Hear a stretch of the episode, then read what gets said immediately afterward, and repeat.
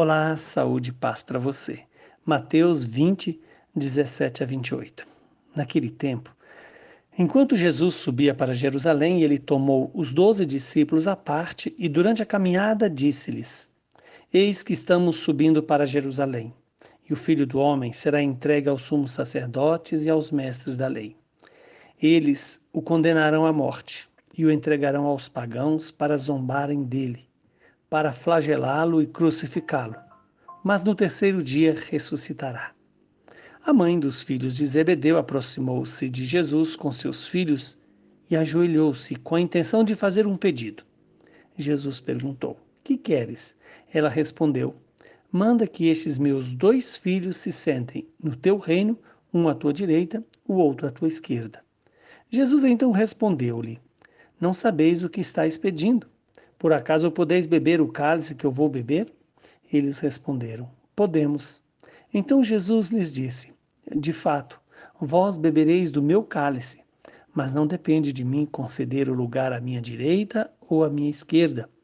Meu Pai é quem dará esses lugares àqueles para os quais ele os preparou.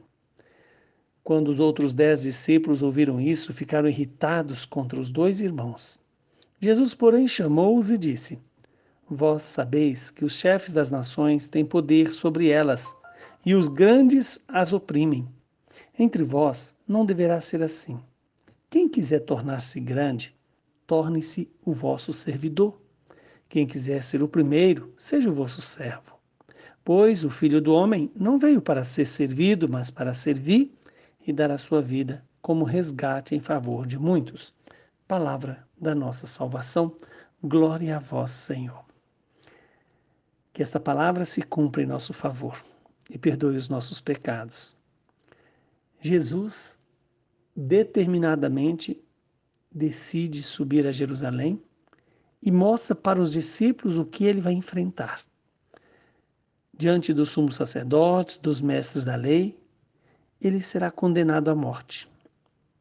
E ele passará pela zombaria, pelo flagelo e pela crucifixão. Mas Jesus deixa claro que ele vai ressuscitar no terceiro dia.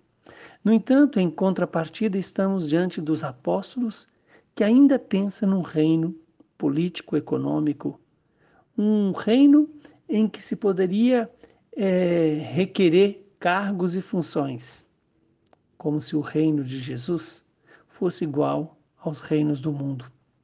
E então Jesus alerta: que sentar à sua direita ou à sua esquerda no seu reino não é uma decisão senão do próprio Pai, de dar esses lugares àqueles a quem o próprio Pai escolheu.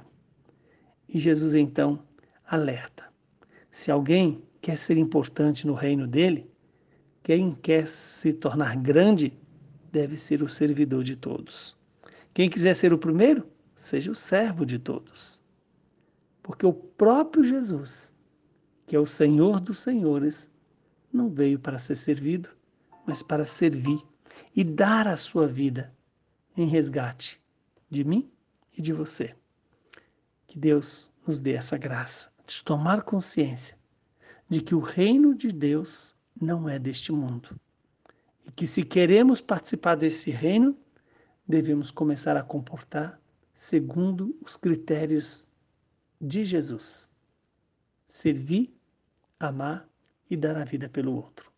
É isso e é assim que Jesus tem feito por mim e por você.